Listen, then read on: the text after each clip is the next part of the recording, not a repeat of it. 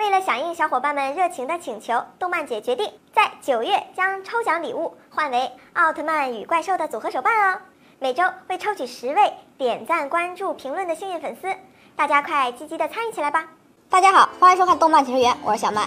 相信很多小伙伴都看过《海绵宝宝》这部动漫吧？最受小朋友喜欢的就是海绵宝宝和潘大星这对活宝，每次看到他俩在一起都忍不住大笑。今天我们就来聊一聊海绵宝宝中有五个角色在现实生活中是真实存在的。章鱼哥，章鱼哥，我们听起来感觉是章鱼，其实章鱼哥的原型是乌贼。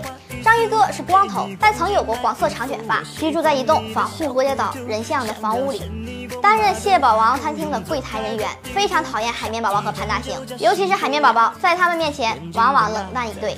蟹老板，蟹堡王餐厅的老板，视钱如命，非常贪婪，曾因为一毛钱开除章鱼哥，为了六毛二分钱把海绵宝宝卖给了飞天魔鬼。他的原型是沙蟹，泡芙老师，又名泡芙阿姨，是动画片海绵宝宝中的人物之一，原型为刺豚。泡泡的身体同刺豚遇遭遇危险后吞入空气后长满刺的形象差不多。担任海绵宝宝的开车教练，但却很害怕海绵绵宝宝考驾照，因为每次都会因为海绵宝宝紧张而搞砸。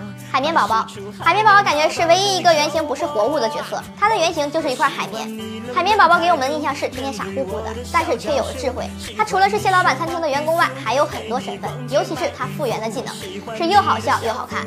好啦，今天的节目就到这里了，感谢大家对动漫解说员的支持。